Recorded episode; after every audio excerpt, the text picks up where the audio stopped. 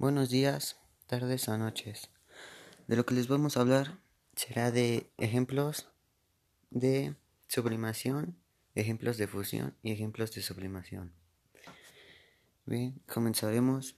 El primero será, si retratamos el ejemplo de sublimación, dice, si retratamos calor, o sea, energía, el agua llevaría hasta su punto de congelación el líquido perderá su movilidad y pasará al estado sólido. El hielo es cambio físico de una sustancia de líquido a sólido, no sufren, no sufriendo alteración a su composición.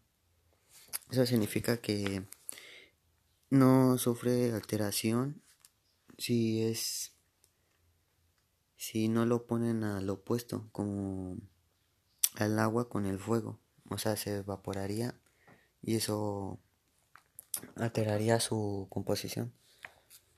Mm, el siguiente es ejemplos de fusión.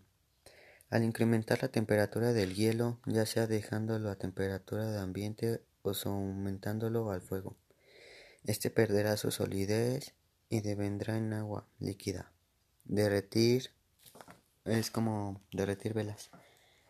Mm, de este hablamos de pues cuando se aumenta la temperatura del hielo, la temperatura ambiente no se podría, bueno, depende del ambiente, ya que pues si es ambiente frío se haría hielo y si es ambiente en calor pues se derretería y se haría agua.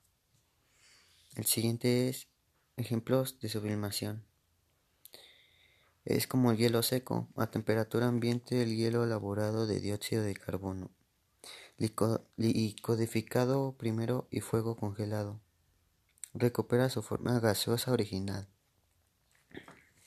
Es como si fuera nieve en las montañas, ya que esto, la temperatura del ambiente, pues elabora hielos arriba de la montaña ya que como es muy alto hace demasiado frío y se van generando más, más y más hielo.